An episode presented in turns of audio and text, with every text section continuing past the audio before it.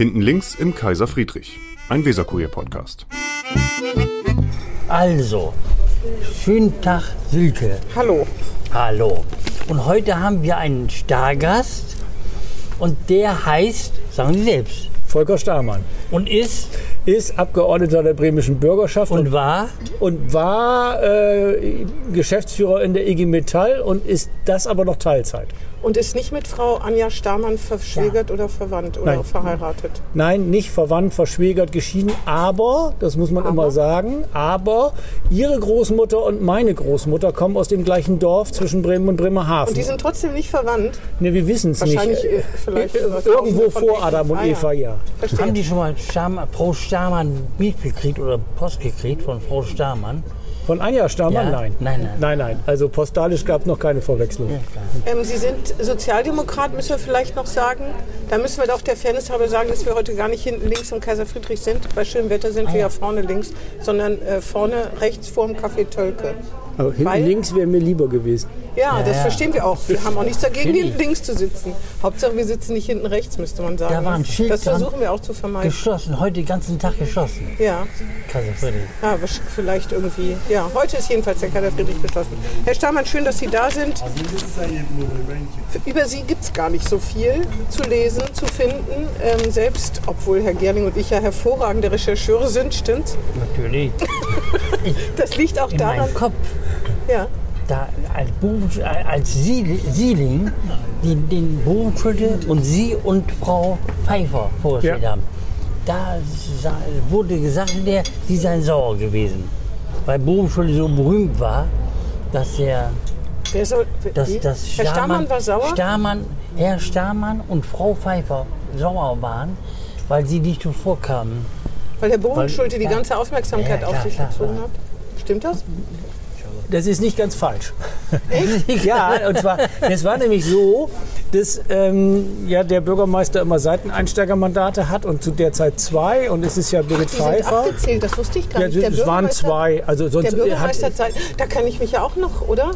Ja, müssten Sie mal Bovi fragen. Das war also, Sieling, der Herr Gerling Bürgermeister. und Genau, Sieling Ja. war der Bürgermeister, Ja, ja, hat er die genau. beiden Seiteneinsteigermandate mit äh, Birgit Pfeiffer und mit mir besetzt. Wie- Und dann ging es um die Präsentation vor der Presse. Wer ist das, warum, was sind die Hintergründe? Das war das genau, erste Mal, genau, dass ich genau.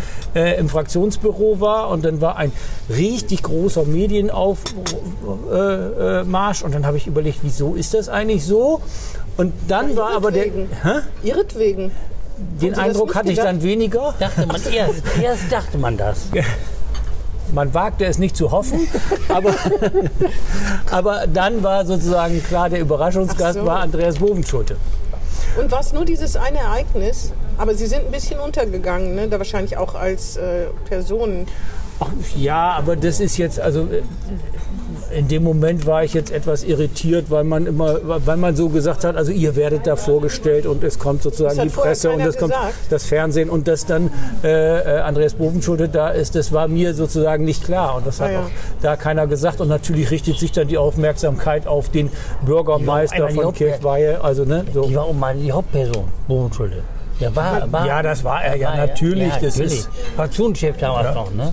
Und heute muss man ja sagen, ein sehr kluger und nachhaltiger Schachzug von Carsten Sieling. Also ich bin sehr froh, dass wir Andreas Bovenschulte haben. Die einen sagen so, die anderen sagen so. Ne? Das liegt in der Natur der Sache. Ja, also als Sozialdemokrat müssen Sie das ja quasi sagen. Würde ich jetzt hoffen. Ja, als Sozialdemokrat muss ich das sagen, aber ich kann auch wirklich davon überzeugt sein, oder? Ja, natürlich. Ich meine nur, das wäre traurig für die Sozialdemokratie, wenn Sie sagen würden, ich hätte es auch, auch genauso gut gemacht. Hätten Sie es genauso gut gemacht? Nein, auf keinen Fall. Hätten Sie es überhaupt machen wollen? Nein, auf keinen Fall. Also Fraktionschef? Auch nicht. Nee? Nein, also wenn Sie, mich vor, wenn Sie mich zur Wahl gefragt hätten, hätte ich darauf wahrscheinlich keine Antwort gegeben. Jetzt weiß ich, was ein Fraktionschef machen muss und wie die Prozesse laufen. Und ehrlich gesagt, ich finde, dass Herr Güngö das ausgesprochen gut macht, weil das sind ja nur interne Politik. Ich wiederhole es nicht doch. Genau. Aber es sind nur, so, die anderen sagen es sind so. aber ja nur interne Politikprozesse, Ja, ja. also Abstimmung Ja, ja, in einer ja. Dreierkonstellation mit drei Parteien. Schwierig, Mhm. sehr viel Aufwand und das ist nicht meins. Also ich komme ja sozusagen aus dem Industriebereich, auch wenn es die Interessenvertretungsseite ist. Da ist immer alles sehr konkret. Das erlebe ich bei Politik nicht so und das fällt mir immer noch schwer. Sie sind seit 2019 Mitglied der bremischen italienischen Bürgerschaft. Ja. Ne? Vorher hatten Sie, äh, waren, Sie, äh, waren Sie vor allen Dingen in der IG Metall bei ArcelorMittal engagiert, auch Berufsgewerkschafter, Funktionär, kann man Ja. so sagen. Ne? Ja. Deswegen ist es vielleicht so, dass man über Sie noch nicht so viel findet. Aber auf der SPD-Seite haben Sie dann doch einiges ausgeplaudert. Zum Beispiel, dass Sie ähm, Motorrad fahren, zu selten joggen, Das Bowling spielen und in der Betriebssportgruppe ArcelorMittal Mittal noch mitmachen. Was machen die denn für einen Sport? Sind das die Bowler? Ja, das sind Ist das die Bowler. Sport? Die einen sagen so, die anderen so. Genau. Wie oft treffen Sie sich denn zum Bowlen? Wahrscheinlich haben Sie jetzt ja auch sehr lange nicht gebowlt, Also ich das hab, nicht wir haben in der Tat zwei Jahre nicht gebowlt. Das ist ja eine Betriebssportmannschaft, die das hobbymäßig macht in der Pandemie jetzt. Eigentlich zum aber Vergnügen, Nein, nicht, nein, in, nicht gegen irgendwelche anderen Unternehmen. Gegen Doch, doch. Also, Ah, ja, ja, das ist Betriebssport. Also da gibt es so richtig Staffeln mit, was weiß ich, Mercedes und Siemens Ah, ja. und alle möglichen. Und wie schneiden Sie da ab gegen Mercedes und Siemens? Mal so, mal so. Die einen sagen so, die anderen sagen so. Ja, das, das Problem bei Mercedes ist natürlich, die haben so viele Menschen, auch so viele Bowlingspieler, eine ganz andere Auswahl als ne, ArcelorMittal. Die, sind trainieren einfach mehr. mehr. ähm, äh, ArcelorMittal, Mercedes, Siemens, wer noch? Eigentlich könnten wir sowas auch mal machen Ja, vom so- Weserkurier. Wärst du dabei? Ja, natürlich. Ne, Ganz viele kleine mittelständische Wie viel braucht man denn da? Die Raum vier. die Luft. Vier Leute? Eine Mannschaft sind nur vier. Ja, wir sind ja schon die Hälfte. Ja, ja. Das kriegen wir vielleicht noch hin. Ja. Dann müssen wir natürlich versuchen, ArcelorMittal irgendwie Airbus. über die Bowlingbahn zu ziehen. Die, Airbus, die schlagen wir so. Also Mittag schlagen wir so. Ja.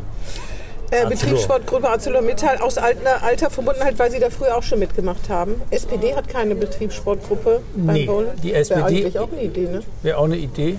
Machen Sie keinen So, Sport so, zusammen so, so zieh's voran. Oder nein. Also, nein, nein. Also ähm, es gibt keine Laufgruppe oder irgendwas. Ist mir jedenfalls nicht bekannt. Vielleicht in den Stadtteilen, aber ist mir nicht bekannt. Und ähm, ich habe ja 20 Jahre auf der Hütte gearbeitet. Mhm. Und diese Betriebssportgruppe, die es da gibt, die hat nicht nur Bowling, sondern die hat ganz viele Sparten. Also von Schach über Fußball, Das über ja toll, ne? Handball, über alle möglichen Dinge, die ähm, schon seit Urzeiten vom Unternehmen auch gefördert werden. Und Mhm. da war ich als Betriebsrat, als ich noch Betriebsrat war, auf der Hütte auch aktiv und habe das unterstützt. sind eigentlich be- ne, beschäftigt bei der ArcelorMittal. So Heute? Ja, so Pi mal Daumen. Äh, ich würde mal sagen, 200.000? direkt zweieinhalbtausend ungefähr. Und dann, ich würde mal schätzen, die gleiche Anzahl nochmal als Logistiker oder Firmen auf dem Gelände, ähm, die direkt für Arcelor arbeiten. Dürfen die nur mitmachen, die fest angestellt, zweieinhalbtausend, die fest angestellt sind bei der Betriebssportgruppe oder können da alle mitmachen? Nee, da können alle mitmachen. Also man kann Firmenspieler haben und auch Gastspieler. In Dann der, können wir vielleicht da noch was werden. Können Sie für uns ein gutes Wort aber einlegen? natürlich, wird das sofort tun. Bei zweieinhalbtausend haben wir keine Chance. Also Ja, ich aber, ne? aber wir könnten ja überlegen, wenn es dann die Betriebssportgruppe vom Weserkurier gibt, ob ich da mitspiele. Weil ich bin stimmt. ja nicht mehr bei ArcelorMittal beschäftigt, Ja. deswegen nicht mehr verpflichtet, da zu spielen. Aber wir wissen gar nicht, ob wir Gäste aufnehmen. Ja, das müssten Sie besprechen. Also da will ich mich auch gar nicht reinstecken. Da, da, das sind dann Wenn interne. Vorerfahrung haben, dann wären wir wahrscheinlich ganz gut beraten, sie zu nehmen. Motorrad, was haben Sie denn für ein Motorrad? Ich habe eine BMW. Weiter? Ich meine nicht, dass ich mich damit auskenne, aber BMW reicht ja nicht. Also, also eine BMW 1000 XR 1000 hört sich nach viel an. hört sich nach schnell an, ja? Ja. Hubraum. Also 1000 Kubik, ja, ja. Nee, Kubik. Ja. ja. Das heißt, Sie sind gegen das Tempolimit. Als Motorradfahrer ja. Fahren Sie auch in die Eifel, um so kurvige Strecken zu fahren, wie ganz viele Motorradfahrer? Oder ich weiß gar nicht, was im Harz oder wo die so rumfahren? Ja, Eifel, Harz, Alpen, also alles, was man sozusagen mal mit, mit Beruf, Familie und allem verbinden kann, ja, gerne. Also auch tatsächlich so, so äh, bekannte Motorradstrecken, wo sehr viele äh, Motorradfahrer unterwegs sind. Ne? In der Eifel zum Beispiel ist das ja so. Ich glaube, Touristen in Monschau, die halten sich immer die Ohren zu, weil der eine Motorrad... Ja. Fahren Sie dann auch in so einer Gruppe? Ja, wir haben, Ah, ja. also es gibt Auch von eine, ArcelorMittal, eine Motorradgruppe? nee, die, das ist in der Tat von der IG Metall. Es gibt Ah, ja. sozusagen, die heißen Worker Wheels. Worker Wheels? Worker Wheels, Arbeiterreifen, hätte ich fast, Räder, hätte ich fast gesagt. Also Worker Wheels. Worker Wheels, ja. Wheels, die gibt es bundesweit bei der IG Metall und wir haben in Bremen so eine Truppe, da sind, ich glaube, so 25, 30 Leute und die fahren dann immer mal mit, aber zu diesen Ausflügen und Fahrten sind immer so 10, 15. Wir waren jetzt gerade vor 14 Tagen in Berlin und haben da das BMW-Werk, also das Motorradwerk Mhm. äh, von BMW angeguckt. Also er organisiert die Hinfahrt und dann ist BMW angefahren und dann Mecklenburgische Seenplatte ein bisschen geguckt und wieder zurück. Wie schnell fährt man denn da so auf der Autobahn, wenn man richtig fahren darf? Ja, also 250? Nein, nein, nein. Also das Motorradfahren, also das Motorrad könnte das wahrscheinlich, Ja, ja, aber ja. das ist ja, der Spaß liegt nicht in der Geschwindigkeit, sondern der Spaß liegt alle, also eher, eher in den Kurven und im Fahren. Wenn man aber sich da so zur Seite legt, dass die Fußpedale so Funken sprühen, machen Sie sowas auch? Knie. Wenn das jetzt Ihre Lebensgefährtin oder Ehefrau hört. Knie.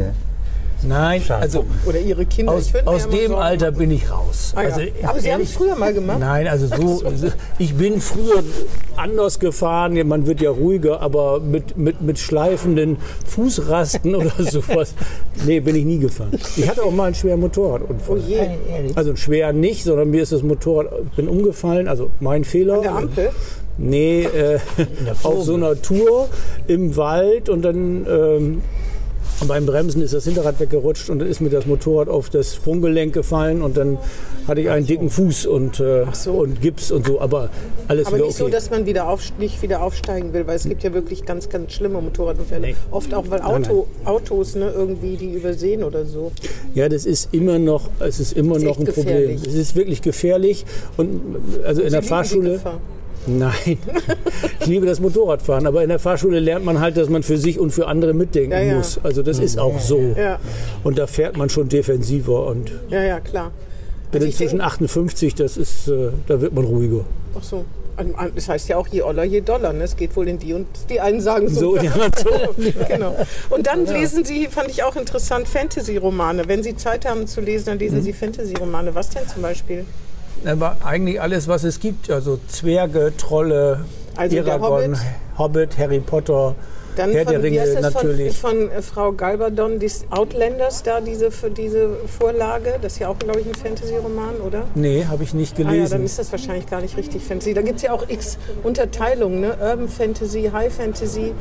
Was lesen Sie oder ist eigentlich alles? also eigentlich alles an Fantasy. Was ich nicht so gerne lese, ist Science Fiction. Ah ja. Also das finde ich ist nochmal so eine Abgrenzung. Fantasy hat eher was mit Zauberern und Zwergen zu tun. Mhm. Science Fiction, also ich bin jetzt überhaupt nicht der Periroden-Typ. Ah ja, verstehe. Oder H.P. Love, Lovecraft. Der, der ist mehr Science Fiction. Ne? Ja, ja. Das ist mehr Science Genau, Fiction. mehr Science Da Fiction. die- dachte ich gerade dran. Gibt es da einen Lieblingsautoren oder eine Autorin? Ja, ich lese den Heitz ganz gerne. Der Ah, ja. hat jetzt die Zwerge alle geschrieben und auch noch andere. Markus Dinge. Heitz. Genau, Markus Ja, ja. Heitz, Mhm. ja. Den lese ich ganz gerne, ja. Ja, verstehe. Wobei Tolkien finde ich auch gut. Also das ist wirklich. Das, ist, ja ziemlich anstrengend zu lesen. Ne? Ja. Also ich habe da noch nie reingeguckt. Ich kann mit Das ist- mir fällt das echt schwer. Ja, das ist auch schwer. Aber Also, da gibt es irgendwie ja ähm, seitenlange Beschreibungen von Landschaften und genau. so. Wie viele Leute können das nicht ertragen, weil Genau. ihnen zu wenig dann es ist sehr langatmig Action teilweise, Ja. aber der hat eine Art zu schreiben, die ich, die ich angenehm finde. ist. Hast du das mal gelesen? Nee. Im Original? Der Herr Gerling so würde es ja, wenn dann im Original reden. Deshalb bin ich so still. Ich weiß nur, Tolkien war Professor an der Uni ähm, in, in England. Ne? War Wir beiden haben ja zusammen eine Krimireihe gelesen von einem Anwalt, der jetzt keine Bücher mehr in schreibt. Thüringen. Genau. Hans-Hermann Hess. Hans-Hermann Hess, der leider keine Krimis mehr schreibt, einen sehr lustigen, eine sehr lustige Krimireihe über einen, der auch in, der Verwal in, die, in die Verwaltung so verstrickt ist, Mhm. wo man, wenn man sich ein bisschen mit Politik und Bürokratie oder Verwaltung befasst, da viele Sachen Der hat nur vier wiedererkennt. geschrieben. Ja, er genau. Das können wir beiden empfehlen. Ja, da hat er keine Lust mehr gehabt. Ja, Da, also Krimi ist immer noch eine Alternative. Ah ja. Mhm. Also das ist zum Beispiel, wenn ich in Urlaub fahre, also ich lese so wie gar nicht übers Tablet, also äh, Wenn dann schon richtig auf wenn dann richtig Mhm. Buch und Papier. Das führt im Urlaub dazu, wenn man 14 Tage wegfährt, dass man auch immer was mitnehmen muss. Mitnehmen Genau, ja, ja. da nehme ich nicht nur Fantasy mit, sondern dann gucke ich auch noch mal, was ist sozusagen aktuell, was ist auf der Bestsellerliste, was, was kann man da sonst noch gucken. Und ich lese meistens zwei, drei Bücher gleichzeitig. Das ist auch komisch, aber das ist so. Unterschiedliche dann wahrscheinlich. Ja, Bei. Fantasy, da kommt man doch komplett durcheinander. Genau, da kommt man durcheinander. Ja, ja, das kann Ja. ich gut. Ich glaube, das ist auch so was, wenn man Fantasy, wenn man das liest, da sind ja oft so viele Figuren, da muss man sich sehr konzentrieren, um die alle auseinanderzuhalten. Ne? Obwohl bei Dostojewski muss man das auch mit den vielen russischen Namen. Oder wenn man mal Asiaten ich hab, liest. Ja, fand ich also ich habe versucht von Isaac Deutscher die Stalin-Biografie Mhm. zu lesen und bin sozusagen nach der 30. Seite gescheitert, weil ich nicht mehr Namen. wusste, ob das, ob das ein Mensch oder ein Dorf war. Ich habe es echt aufgegeben. Ich, also ich habe es nicht hingekriegt. Also Ja, das, das, das finde ich, find ich auch. Das stimmt. Das ist bei vielen. Aber wie gesagt, bei, bei japanischen Romanen ist das auch so, dass man es einem unheimlich schwerfällt, sich diese Namen zu merken. Geht dir das nicht so? Oder ich sogar keine keinen Japan. japanischen. Oder Chinesisch, das ist wahrscheinlich Chinesisch genauso. auch nicht. Vorhin, als Sie gesagt haben mit dem Fraktionschef, dass das nichts für Sie wäre, bei der IG Metall oder als Ho- Hochofenelektriker, was Sie ja ursprünglich sind, da redet man anders, oder? Oder da sagt man, Junge, Da- reiß dich mal zusammen, jetzt wird das so gemacht. Und das geht als SPD-Fraktionsvorsitzender nicht. Meinen Sie das ungefähr? Also das stimmt. Und das ist auch etwas, also ich bin in der Sprache, glaube ich, kein Politiker. Weil Sie zu direkt sind. Ja. Das ist ja eigentlich ein Vorteil. Danach sehen sich die. Also ich als Wählerin würde sagen, danach sehnt man sich ja eigentlich. Ich hoffe, dass die Wähler das honorieren, aber, aber In die, der Fraktion kommt es nicht so gut an, kann ich mir vorstellen. Ach, das, ja, das weiß ich nicht. Es ist, also ob das gut ankommt, die einen sagen so, die anderen so. Aber, aber natürlich ist das so, dass es ungewohnt ist. Und ich erlebe ähm, jetzt in den Jahren seit der Bürgerschaft es oft, dass die Leute erstmal so zurückschrecken und sagen, oh, wie kommt das? Wenn man, also diese, diese rhetorischen Landeanflüge, die liegen mir nun gar nicht. Also das ist, da fehlt mir auch irgendwie die Zeit und die Lust zu. Ähm, das ist etwas direkt, vielleicht auch ein bisschen derbe. Ich möge mich da bei allen entschuldigen. Aber, aber es ist, also ich, ich kann und ich will, will auch gar nicht anders. Diese Politiker sprech sich irgendwie angewöhnt. Ja, ja, ja. ja, und nach diese, 2023 machen sie weiter. Dann haben sie davor noch weiter vier Jahre dran zu hängen. ja, ja, also Ja. ich, ich, ich Trotz dieser Probleme. Ja, ich will, ich will wieder kandidieren. Ähm, das hat jetzt auch was mit der Entwicklung zu tun. Also mit Entwicklung heißt, ich bin jetzt 2019 reingekommen ohne wirkliche Parteierfahrung, also Seiteneinsteiger. 2004 in die SPD eingetreten, ne? Genau, zwei, relativ so spät Ja, ja. in die SPD eingetreten. Äh, in die SPD eingetreten, als ganz viele meiner Kollegen in der IG Metall die SPD verlassen haben. Mhm. Agenda 2010 hat ja einen richtigen Bruch zwischen Gewerkschaften und Gerhard Schröder. Zur Linken gegangen dann. Ja, die sind viele zur Linken gegangen. Und ich komme aus einem urdemokratisch, sozialdemokratischen Haushalt und mein Vater ist ähm, wegen Schröder ausgetreten aus der SPD und ich bin eingetreten. Das war auch ein bisschen Revolution, aber egal. Und ähm, Ja, nicht wegen Schröder. Nee, ich bin nicht wegen Nee, Schröder oh, ja, eingetreten, oh, sondern ja. ich bin eingetreten, weil ich gedacht habe, man kann doch diese alte Tante SPD nicht Schröder und der Agenda 2010 überlassen. Es muss sich doch irgendwas bewegen und alle haben mich für verrückt erklärt. Ich war dann aller- ehr- ehrlich gesagt nicht aktiv, sondern erst 2019. Ich bin ja äh, von Björn Schöpe schon mal äh, die Wahl vorher, also 2015, 2014 gefragt worden. Da habe ich das aber abgelehnt, weil, wir als, weil ich als Geschäftsführer der IG Metall relativ neu war. Und da passte das halt nicht. Das passte halt nicht. Und 2019 passte das, habe ich das gemacht. Und wenn man fragt, kandidierst du wieder? Ja. Ich war ja sehr unbedarft. Ich kannte niemanden, keine in der Verwaltung. Also jetzt aufgrund der IG Metall, man kennt einen Staatsrat oder man, aber das ist ja das Wenigste. Ich dachte, man wird immer begrüßt von den Sozialdemokraten als IG Metall-Funktionär. Damals nicht.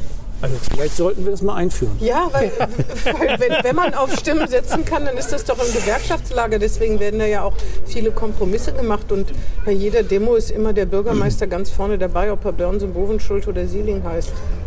Ja, aber ich muss mal sagen, ich glaube, dass sich da seit 2019 was geändert hat in der, in der Zusammenarbeit, also auch in dem Zusammengehörigkeitsgefühl. Ins Positive oder? Ins Positive, ähm, weil das Interesse einfach größer ist, auch von der, von der Sozialdemokratie. Und da äh, würde ich mal sagen, nämlich das Rathaus, die Partei, aber auch die Fraktion haben mehr Interesse an betrieblichem Kontext. Was passiert da eigentlich?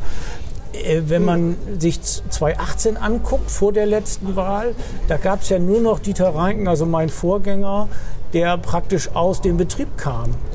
Ja, aber dann haben sie gemerkt, dass sie bei der Wahl so schlecht abschneiden. Und jetzt werden natürlich wieder die Gewerkschafter eng an sich gebunden, weil sonst die Gefahr besteht, dass man wieder so ein schlechtes Ergebnis Ich bekommt. glaube nicht, dass das geht. Also ich glaube nicht, dass man Gewerkschafter eng an eine Partei binden kann. Ich glaube, dass eine Partei für die Beschäftigten im Betrieb Politik machen kann und das auch kommunizieren Müsste muss. ja. Sehen Ja, Sie sich und als ich- rechter oder als linker? Sehen Sie sich als rechter oder linker Sozialdemokrat? Also Weil Dieter Reinke war ja, der galt so als rechter. Äh, Dieter Reinken. da würde ich mich. Ja. Der auch nichts pragmatisch. gegen eine große Koalition gehabt hätte. Nee, nee, genau, genau. Also Pragmatismus ist mir, glaube ich, auch sehr eigen. Ähm, aber gefühlt würde ich mich eher als Linker bezeichnen. In allem, was Sie da auf Ihrer Seite schreiben, ist das auf jeden Fall so soziale Spaltung, dass man von seiner Arbeit leben muss, Landesmindestlohn. Das ist schon die sogenannte Agenda Ja. äh, eines linken Sozialdemokraten. Äh, mit dem Tacheles reden, aber das ist ja auch was Positives. Ne? Es ist ja nicht, man darf ja nicht immer denken, wenn jemand Tacheles redet, dass es nur Kritik ist, sondern auch das Positive. Nein. Und trotzdem ecken Sie denn damit an, weil das, ich meine, dass man, dass man baff ist, wenn jemand äh, direkt ist und sagt, was er denkt, anstatt irgendwie Uwe große Schmidt Wolken zu machen. war so ein- Uwe Schmidt ist auch so, ja ja, genau. Es ja. macht es großes Vergnügen, sich mit Uwe Ja, Schmidt ja, zu unterhalten, ja. deswegen. Ja. Ne? Ja. Der benutzt nicht dieses, wo ich ja immer Pickel kriege, das Narrativ von irgendwas. Krieg- Jetzt, jetzt ist mir auch aufgefallen, er wird ständig über Akteure geredet. Das Wort war vor fünf Jahren im normalen Wortschatz von Menschen überhaupt nicht vorhanden. Ja. Jetzt sind es nicht die Verantwortlichen, jetzt sind es die Akteure. Ja. Ist Ihnen das auch schon aufgefallen? Ja, Es gibt immer so Trends. Narrativ ist auch so ein Wort, was einem richtig auffällt die letzten Ja, ja, ja. Zwölf Monate Es kommt das so richtig hoch. benutzt Ja, ja. auch. Ne? Ich glaube, viele wissen gar nicht so ganz genau, was es ist. Ich äh, denke mal, man sollte darauf verzichten, weil die Wähler es ja auch dann nicht wissen, wenn da so viel. Auf jeden Fall, dieses Direkte, das muss doch auch was Positives sein, weil sie dann jemanden sagen, gut gemacht. ja, Ohne, also das hat auch was Positives. Mhm. Ich kriege auch positive Rückmeldungen, also jetzt gerade nach, nach drei Jahren, wo, wo ich mich mehr in der Verwaltung auskenne, wo ich das Gefühl habe, man kann etwas bewegen. Ne? Aber man kriegt natürlich auch Rückmeldungen aus der Verwaltung, auch aus der Opposition, aus anderen Parteien, die einen dann auch anders ein, also die einen einschätzen können.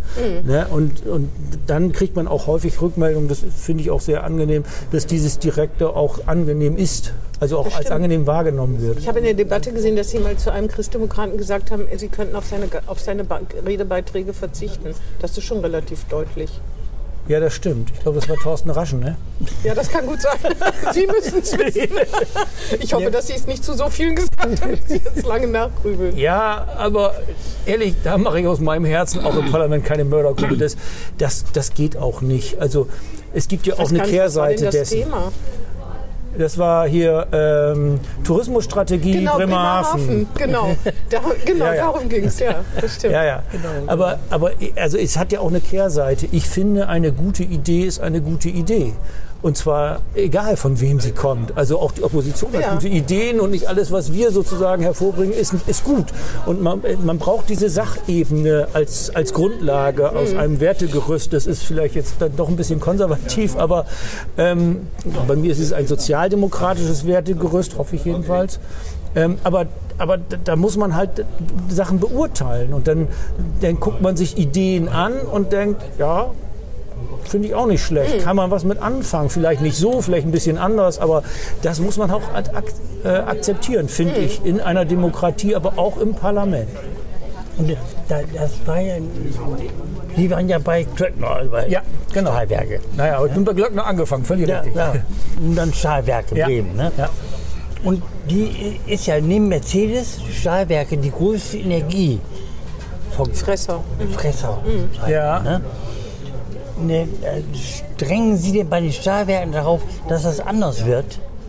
Weil die, Ja, also jetzt, ich persönlich gehe da nicht hin und sage, Nee, ihr nee. müsst jetzt besser werden. Aber natürlich ist das ein ist ein Prozess Thema. aus beiden Richtungen. Sowohl ein politischer als auch einer aus der, aus der IG Metall heraus. Also Energiewende. Auch, äh, also das, ähm, wir brauchen da Alternativen. Das kann ja so nicht bleiben äh, in, in, in vielen Punkten. Es gibt ja auch schon konkrete Pläne für das grüne Stahlwerk. Genau. Ne? Es gibt konkrete Pläne, die stellen sich jetzt über den Ukraine-Krieg ein bisschen in Frage, in der Frage Gas. Wann? Da war ja, Ja, genau. ähm, weil da war ja, ähm, aber das ist ja auch fossil. Ja, Verbrennung. Genau, und der, der, der, der Weg, der eingeschlagene war ja, dass man im Moment Kohle einsetzt und deswegen sehr viel CO2 Genau, genau. erzeugt. Dass man mit dem Wasserstoff technisch noch nicht so weit ist und die Menge und die Verfügbarkeit hat und als Übergangslösung eigentlich mehr Gas einsetzen wollte. Das hätte schon einen großen Teil von CO2 reduziert.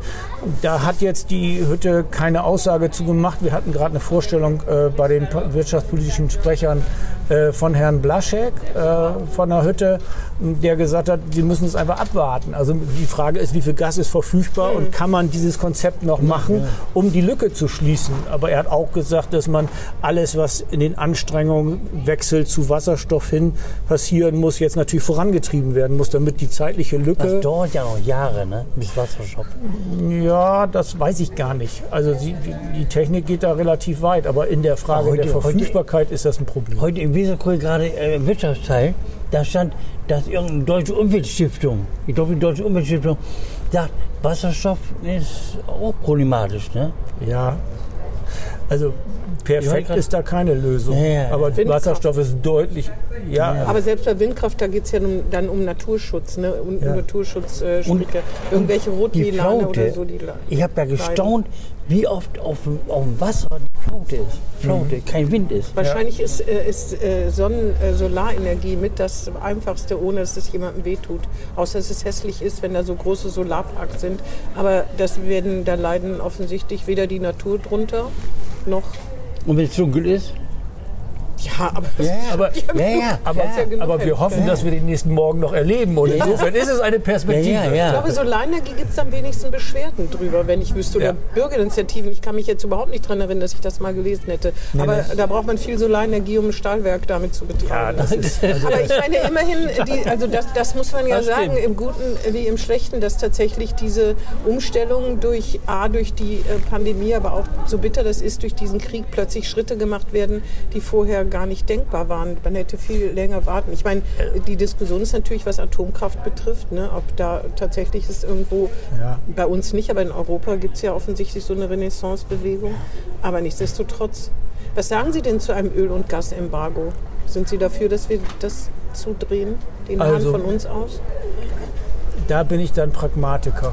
Also ich halte nichts davon, moralisch zu sagen, wir müssen das jetzt abschalten, sondern wir müssen halt gucken, welche Auswirkungen hat das auf, auf uns, auf die Industrie. Und da ist jetzt ja auch zu lesen, da kann man sich sozusagen ein äh, Ölembargo vorstellen, ein Gasembargo, also kein Gasimport von Russland von heute auf morgen oder übernächste Woche halte ich für nicht durchführbar, weil das würde hier bei uns, also in der Bundesrepublik, richtig Schaden anrichten. Die, die Wirtschaft kommt im Moment da ohne nicht klar. Richtig ist, dass sowohl die Pandemie als auch der Krieg natürlich ein Turbo ist in der Entwicklung und weg und dass wir jetzt Schritte machen, die wir hätten wir ohne den Ukraine-Krieg nie gemacht. Dann, ne? dann wäre Nord Stream 2 gekommen und was weiß So ich nicht bitter das alles. irgendwie ist, ne? Das Ne? stimmt. Aber, aber, aber das ist so, dass wir da jetzt an der Stelle unabhängig sind. Aber es hat eine Kehrseite. Die Kehrseite ne, ist die Frage Atomkraft. Die Kehrseite ist, lassen wir Kohlekraftwerke länger laufen. Ja. die Kehrseite ist diese ganze Frage um LNG-Anlandung. Ja, jetzt haben wir Brunsbüttel, Wilhelmshaven, Stade, äh, Bremerhaven.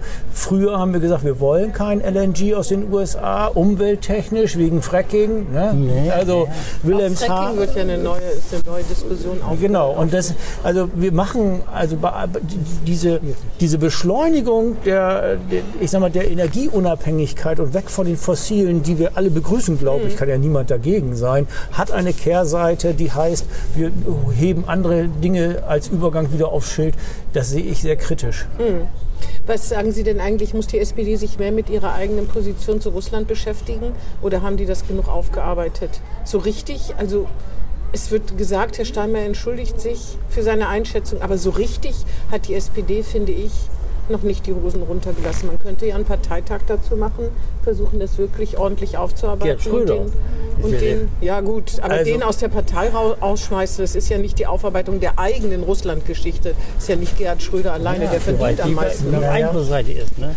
Aber also in der Aufarbeitung, für mich wäre der erste Schritt, dass man Gerhard Schröder aus der Partei ausschließen muss. Das, ist, das geht nicht. Also das Kanzler Aber und Verdienst. So, muss man also, nicht Aber man muss doch auch da demokratisch sein und was aushalten, auch wenn man es ganz schlimm findet. Nee. Muss man wirklich Leute aus der Partei rausschmeißen? In der ja, Partei und zwar schon. wegen ihrer Unbelehrbarkeit. Genau, genau. Ja, was ist Also, das denn für ein Verein, wenn man Leuten, wenn man, wenn man so oberlehrerhaft ist? Nee, das ist nicht oberlehrerhaft, sondern Belehren? es gibt, es gibt in dem Verhalten aus meiner Sicht, und das ist jetzt nicht nur ähm, auf den ehemaligen Kanzler gemünzt, sondern grundsätzlich, es gibt sozusagen Grenzen des Verhaltens. Und da sagt man bis hierhin und nicht weiter.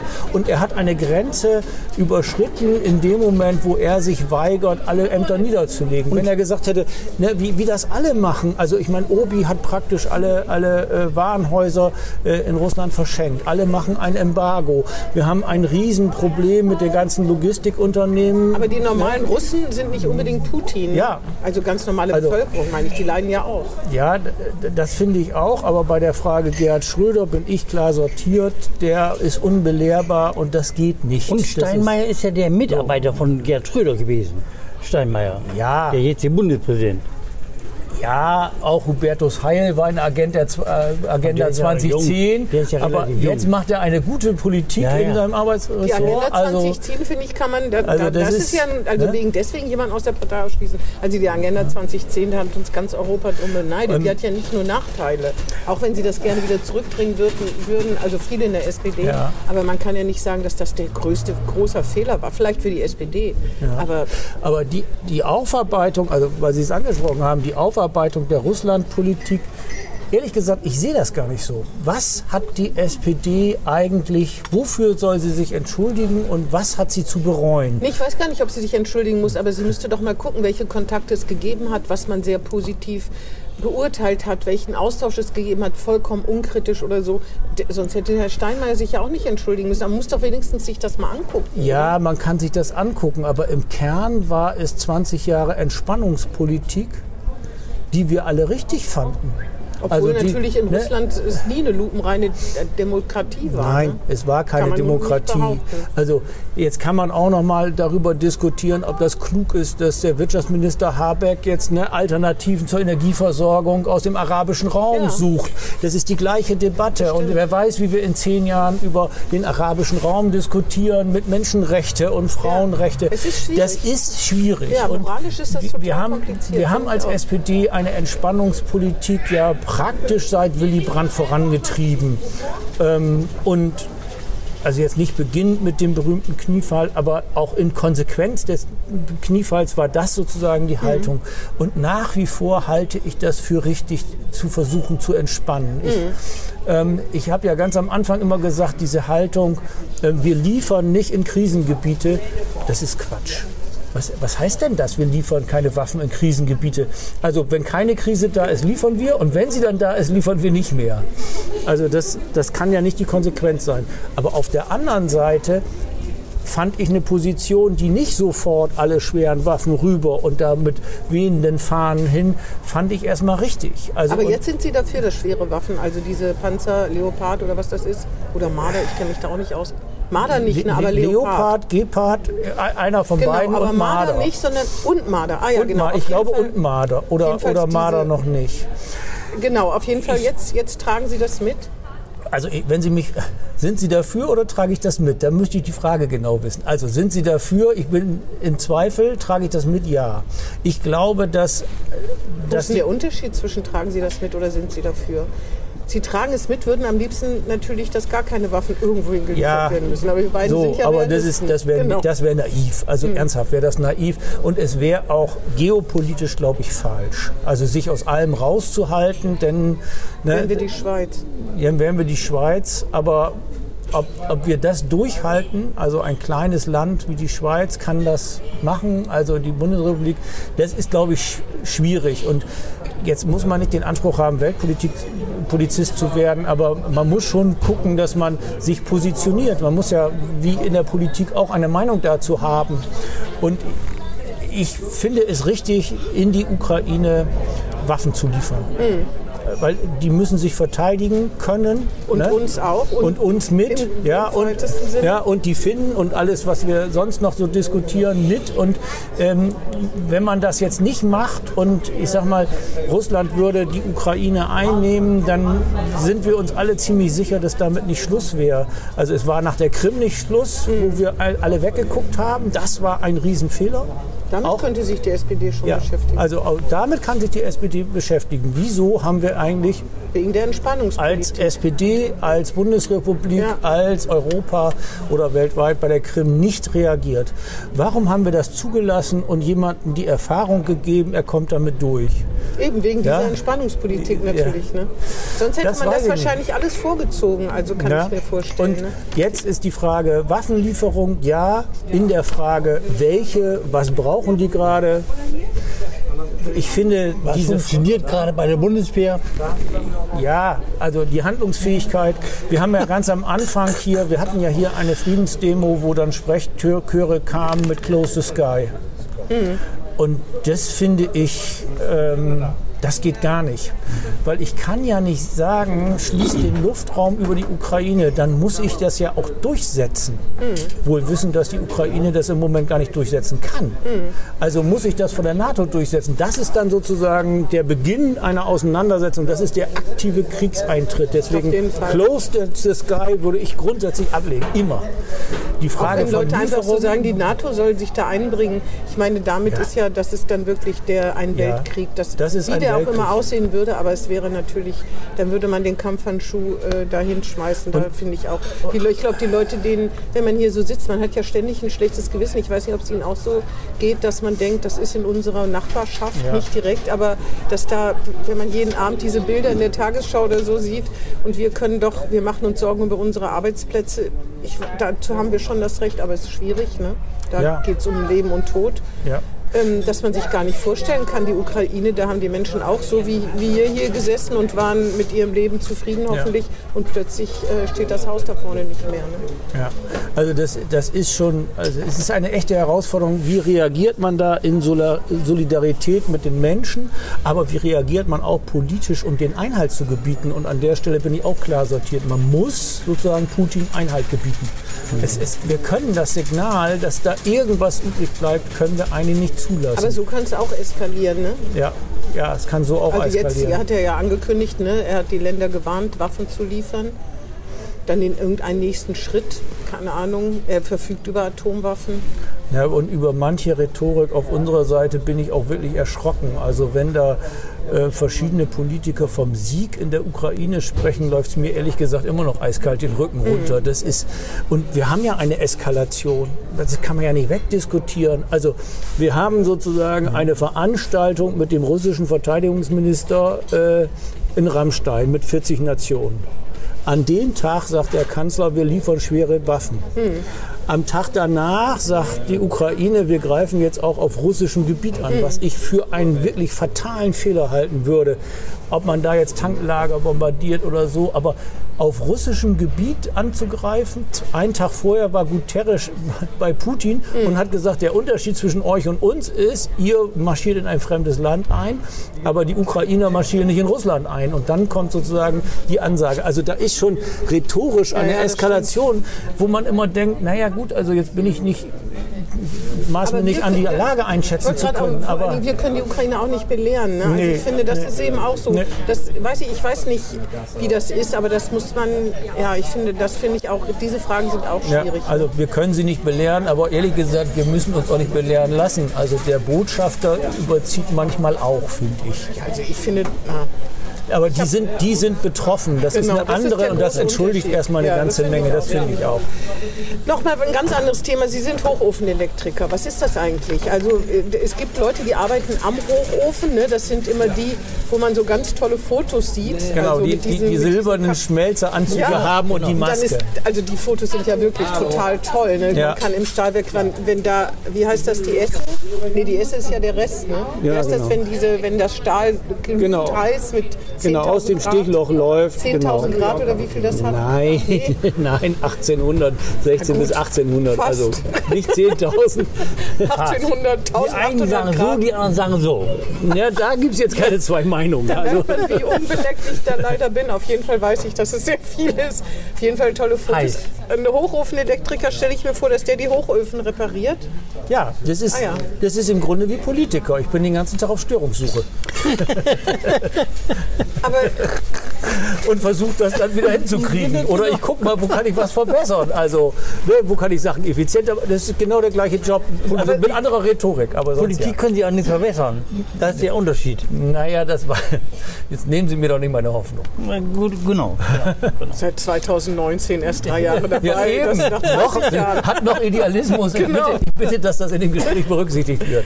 Ähm, aber si- sind nicht die, ein, die, äh, die echten Kerle, die am Hochofen und die Hochofenelektriker sind die. Hm, nee, gibt es da nicht so eine. Muskeln braucht man da doch wahrscheinlich auch nicht, oder? Wenn man am Hochofen steht, muss man doch bestimmt solche Muskelpakete haben an den Na, Oberarmen. also die, die körperliche Belastung am Hochofen ist schon extrem, aber das ist im Wesentlichen durch die Hitze, die da ist, weil das ist ja, ne, also bei Ja. allem Abgeschirm und Schutz ist das immer noch ein Problem. Ähm, natürlich ist das so, dass es den Elektrikern ne, mit ihrer Technik, ähm, was die körperliche Belastung, also was Kraft angeht, besser geht als, als einem Schmelzer.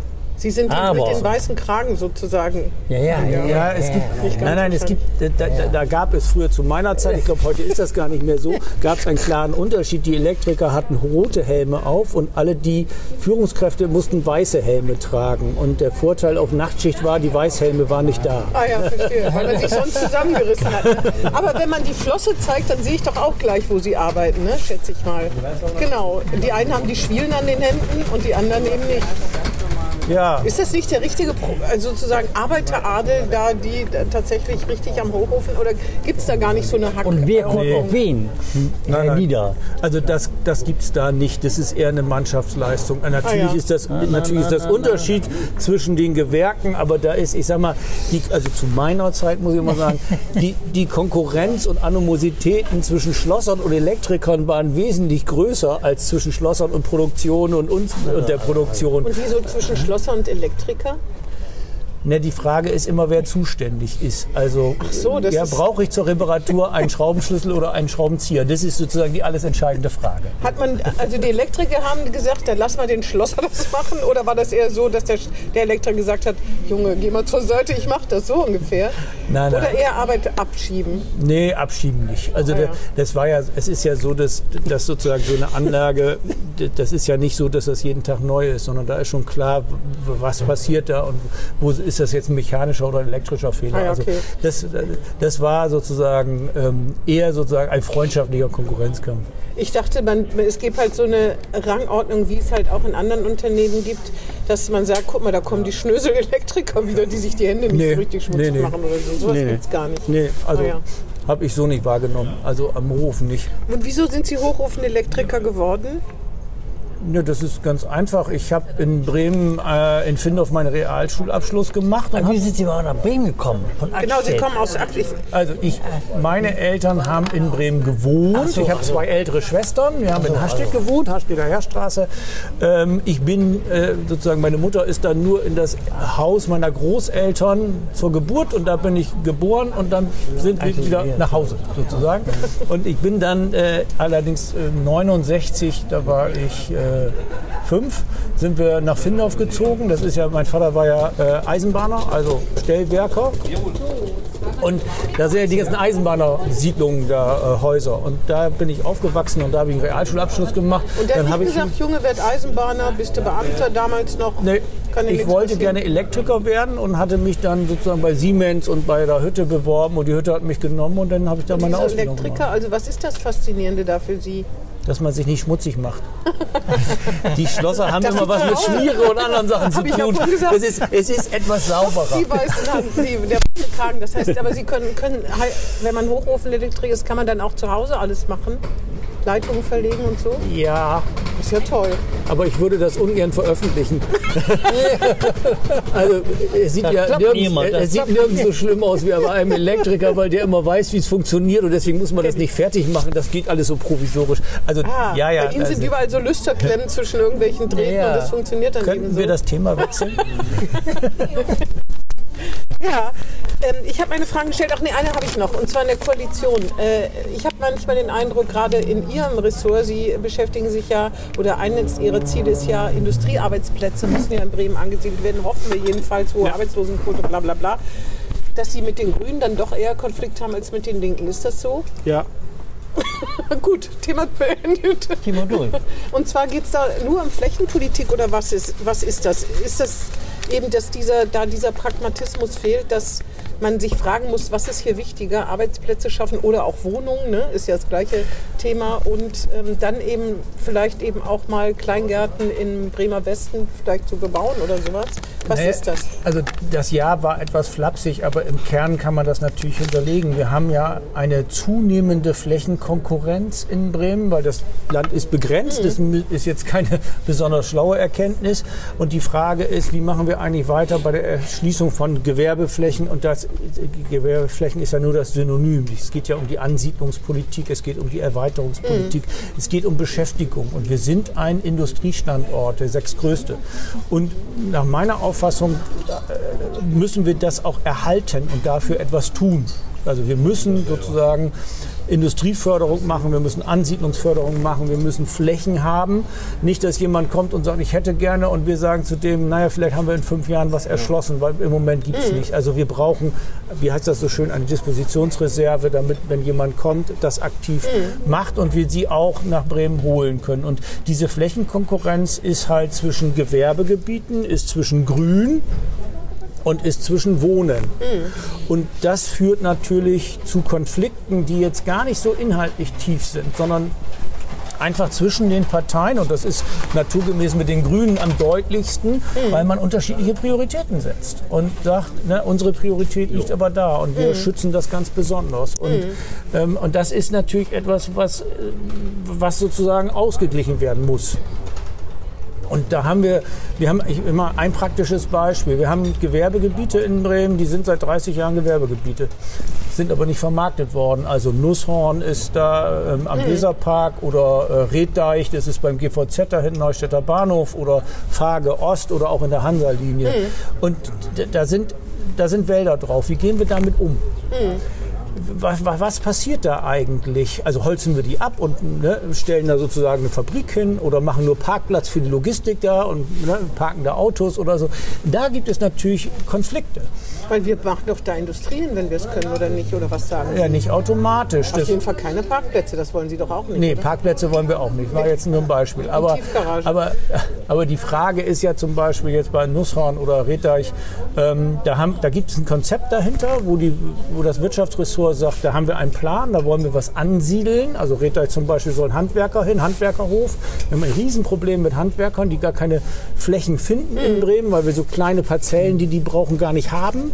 Also müssen wir ein Gewerbegebiet ausweisen, was das leisten kann. Da ist ein Wald drauf. Jetzt haben wir ein Waldgesetz, das sagt, über 1,50 Meter Schutz. Wird nicht abgeholzt. Ich sage aber, Leute, das ist ja ein Gewerbegebiet. Ein Gewerbegebiet bleibt ein Gewerbegebiet. Lasst, seid doch froh, wenn was 20 Jahre wächst. Ne? Und dann muss es aber sein, der Ursprung, Zweck heißt Gewerbegebiet. Und wenn wir die Chance haben, da was anzusiedeln, dann wollen wir das machen. Meine Position. Die Grünen eine andere Position, auch völlig okay. Das muss aber vermittelt werden. Ich dachte, die WFB wäre dafür zuständig. Nee, die WFB ist ja nur sozusagen die Umsetzung und die Vermarktung und hat das Sondervermögen der Flächen. Aber die Das Entscheidung. operative Geschäft, das verkauft Genau. Ja, aber, Ja, die, aber- die, und- die werben damit jemand, dass sie auch eine aktiv. Ja, ja, das machen sie auch. Das machen sie auch. Leute, die Interesse, Interesse Aber, haben, ja. aber die Das WFB, also wenn wir die Gewerbegebiete ausgewiesen haben und sagen, jetzt können wir ansiedeln, dann ist die WFB da dran zu sagen, wer, wer kann da hin, wie wird das vermarktet, in welcher Struktur, wie clustern wir was und so. Aber wir haben zum Beispiel, ich habe vorgeschlagen, lasst uns nach Nordrhein-Westfalen gucken. Die haben im Waldgesetz so einen Passus, das heißt Natur auf Zeit. Das heißt, die sagen, ein Gewerbegebiet ist ein Gewerbegebiet, ihr braucht das nicht beackern und gar nichts, also Das nicht sind die Bäume, die- die Bäume. Ja, ne? genau. sondern solange was wächst, wächst das. Wir wollen das Grün, aber klar ist, es ist Natur auf Zeit, der Zweck ändert sich Genau, nicht. genau. Dazu muss man ein Gesetz haben, doch eigentlich liegt doch auf der Hand. Es ist ja Nee. wie wenn ich in meinem Garten Nein, Gartenhaus nein, aufstellen nein, in will. Bremen ist alles, was über 1,50 Meter ist, ist Ach, dann Baumschutz. hätte man vorher immer roden müssen. Dann Ja, ist das ist genau, Was das ist ja mein ein- Argument, dass ich gesagt habe, Leute, was wir, was wir jetzt machen ist, ne, wir sagen den Unternehmen, du hast eine Fläche, das ist Gewerbegebiet, halt den Rasen kurz, ne, lass keine Blumenwiese Genau, blühen, genau. das ist total verrückt. Ja. Aber Ist es ist, verrückt. es ist Wer eine, denkt sich sowas denn aus? Ich weiß nicht, wie alt das Bremer Waldgesetz ist. Wahrscheinlich Sozialdemokraten, muss man ja mal sagen, wenn man sich auf die Geschichte Da Bremens- würde ich mich jetzt darauf zurückziehen, dass die Grünen das Ressort seit Jahrzehnten haben. Ich würde sagen, dass die Sozialdemokraten so lange, äh, da- das müssen wir mal Ach, wir rausfinden, sind so doch nicht an allem schuld. Das finde ich jetzt auch. So pauschal kann Der ich das nicht Bürgermeister teilen. ist immer Sozialdemokrat gewesen. Also- Apropos, der Bürgermeister ist immer Sozialdemokrat gewesen. Wäre es nicht mal Zeit für eine sozialdemokratische Bürgermeisterin? Also meinetwegen, also so, mir, das äh, finde ich total spannendes Projekt, solange es sozialdemokratisch sogar. ist. Der käme ja nicht in Frage. Ja, das, Ich- ich- vor allen Dingen Herr Bovenschulte wird sich deswegen nicht. Frau Bovenschulte. Herr Bovenschulte wird ja deswegen nicht erstmal das Rathaus räumen und sagen, ja gut, jetzt ist meine Frau dran, oder? Nee, aber Nee, genau. auf, die Frage, auf die Frage, wer käme in Frage, Ja, ja, würde mir niemand einfallen. Insofern würden wir so lange, bis uns jemand einfällt, den Bovenschulte Mir schon. Antje Gother. Antje Grother, Fällt mir Antje ein. Grother Fällt würde mir- vielleicht auch Antje Grother einfallen. Ja.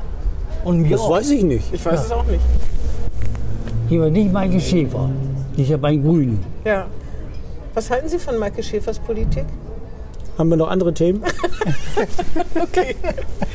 Ja, die Bleibt- einen sagen so, die anderen so, ne? Könnte man auch sagen. Genau, genau, genau. Bleibt die denn Maike Schäfer als Bürgermeisterin? Ich habe, also, das sind aber Fragen, Ja, also wenn ich die beantworten könnte, Ja. dann wäre ich wahrscheinlich... Ich bitte darum. Nein, die kann ich ja nicht. Also die Frage, ich, also die Wahl ist noch ein Jahr hin. Wer wen wo aufstellt und welcher Listenführer wird, Ja, ja. ist völlig offen. Und wie die Wahl ausgeht, ist auch völlig Aber offen. die Und wer dann, welche Leute Kon- reden schon. wer, wer dann welche Koalition bildet, ist auch offen. Also das sind mir zu viel Wenn und Abers. Wären Sie für eine große Koalition offen? Oder für eine, eine die, ähm, oder ja, vielleicht mit der FDP? Ohne Grüne. ohne Grüne. Ja, genau. Aber das jetzt das wird auch schräg. Eine SPD, Linke und FDP oder CDU. Das geht ja gar nicht. Also das kann die CDU ja fast. Obwohl, wer weiß, die ist auch zu allen. Also klare bereit. Antwort, ich wäre mit Ausnahme sozusagen der, der Rechten für jede Konstellation offen. Das ist für mich eine Sachfrage. Ähm, und ich finde, dass man das auch so diskutieren muss. Also Das diese, finde ich auch. Diese Ausschließeritis bin ich überhaupt nicht für. Und wir haben einfach, jetzt liegt das wahrscheinlich auch an meinem Themenfeld. Ich habe natürlich mit der CDU ganz viele Übereinstimmungen in der Frage Industriepolitik und Flächenpolitik, mehr als manchmal mit den Linken oder mit den Grünen. Das liegt aber in der Natur der Sache. Das liegt einfach an, der, an dem wirtschaftspolitischen Sprecher, dass da eine Nähe ist. Also ähm, wenn ich mich mit Carsten Meyer-Heder oder Christoph Weiß unterhalte, habe ich natürlich viele Überschneidungen. Da, die, die, die Differenz liegt dann in anderen Feldern. Ähm, aber ich finde, dass man das ernsthaft alles diskutieren muss. Und von Zum Wohle vornherein. Brems, was ja immer vergessen Ja. wird. Ne? Nicht zum Ja. Wohle der eigenen Partei, sondern das ist ja das, was man von, von der Regierung eigentlich verlangt. Das ist übrigens diese moralischen, diese Gewissensfragen sind ja bei ganz vielen Themen. Wir brauchen Arbeitsplätze in Bremen, womöglich zu Lasten von Grün. Es hilft aber den Menschen nicht, wenn sie Grün haben, aber nicht, nicht Ja, von, aber von, von irgendwie exakt von meine. Transferleistungen leben müssen. Ja, aber das ist ganz oft so. Jetzt zum Beispiel, da haben ja die Unternehmerverbände gesagt, es hilft den Menschen nicht, wenn sie Gas haben, um zu heizen, ihre Wohnung, aber keinen Arbeitsplatz haben. Ne?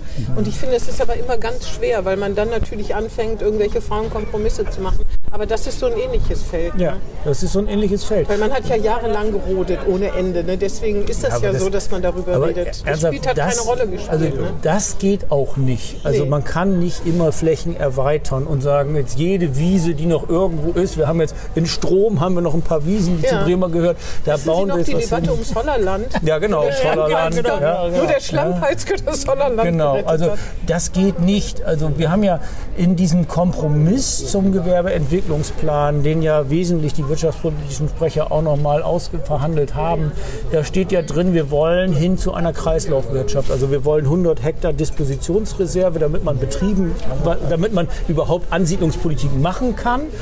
Aber wir wollen zu einer Kreislaufwirtschaft. Also wir müssen gucken in den Flächen, wo sind Unternehmen, die verlassen der Bremen oder die Amazon verändern sich. Amazon. Also Wollte ich gerade sagen, das ärgert, müsste einen heute eigentlich ärgern. Ne? Amazon? Das, ja. Nein. Das war Wieso aber überhaupt nicht? In Niedervierland war das mal angedacht. Ja, also Sind Sie, also müsste man nicht froh sein, wenn Amazon jetzt in Bremer, im, auf Bremer Gebiet ist? Oder meinen Sie, die, die zahlen mehr als Mindestlohn, die qualifizieren Mitarbeiter? Man hört ja ganz oft bei Gastronomen, die verabschieden sich zu Amazon. Die, die arbeiten, haben Ja, da bessere hab- Arbeitsbedingungen also als das, was ich hier... ich bin ja immer noch tief als IG Metaller in dieser Automobilbranche drin und diese Kontraktlogistik, die wir haben. Da haben wir ein Unternehmen mit 850 Beschäftigten. In Bremen. in Bremen. Die haben im letzten Jahr 300, nee, die, die haben 220 Eigenkündigungen gehabt und 350 Leute eingestellt, weil der Arbeitsmarkt so problematisch ist. Und viele von denen gehen zu Amazon. Und ich habe mit denen gesprochen und gesagt, warum geht ihr zu Amazon? Und? Und die Antwort ist, weil wir ein Einkommen haben, weil wir da zwar zwei Euro die Stunde weniger verdienen, aber wir haben keine Kurzarbeit. Wir haben ein kontinuierliches Einkommen bei Amazon. Ne?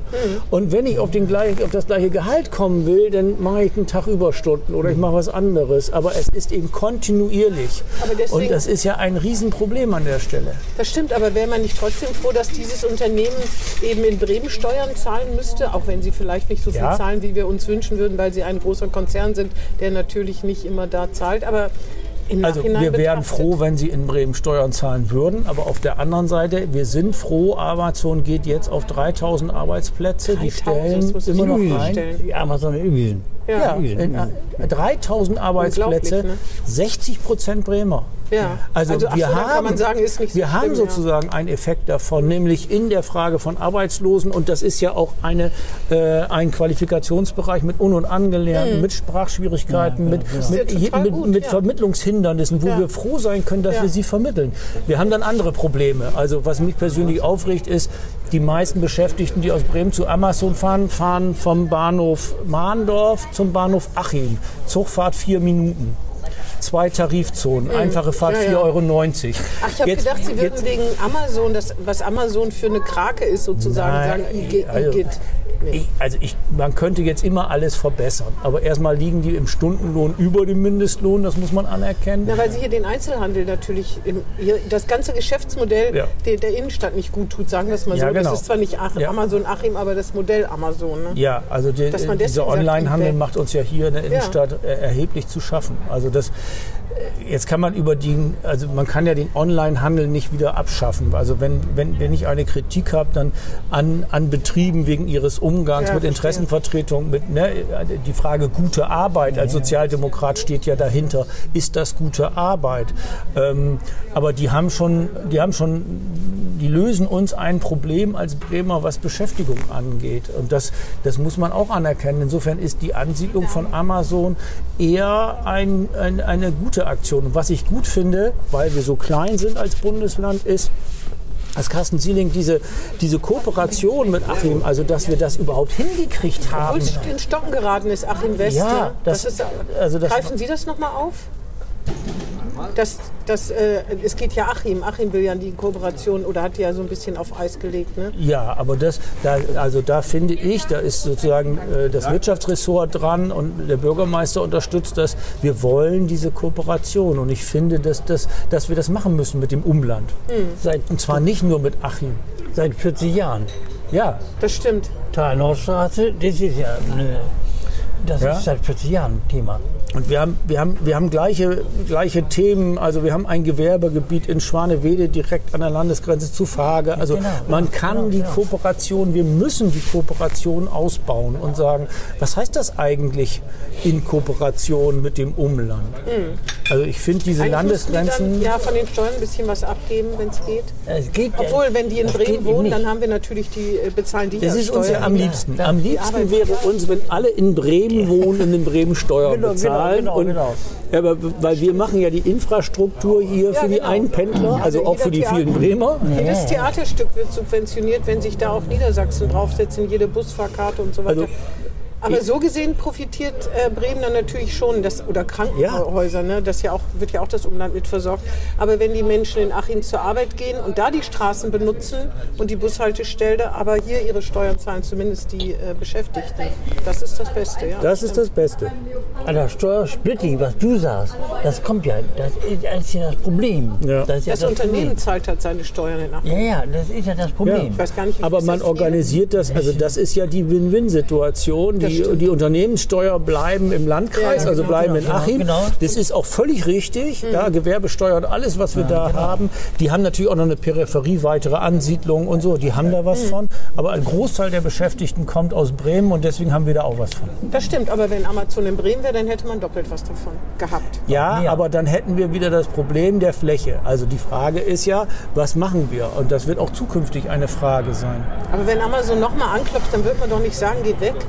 Nein, natürlich nicht. Hoffe ich jedenfalls Nein, natürlich nicht. Also wenn wir eine Chance haben, ne? nicht. Wenn die Unternehmen schön ihre Wiesen immer roden und niedrig halten, damit da nicht wieder große Bäume wachsen. Vielleicht mal hier ein Über Appell. 1,50 Meter. Genau. Halten Sie Ihr Grundstück äh, genau, niedrig den Rasen. niedrig. Ja, Herr Stamann, haben Sie noch, äh, noch eine, irgendwie eine Botschaft an die Nation? Nee, eigentlich nicht, außer Sozialdemokratie wählen. Aber das ist ja jetzt, glaube ich, klar. Dann sage ich immer herzlichen Dank, Ich auch. Herr Spaß Herzlichen Dank für das nette Gespräch. Also jederzeit wieder. Sehr gerne. Das war Hinten links im Kaiser Friedrich, ein Weserkurier-Podcast.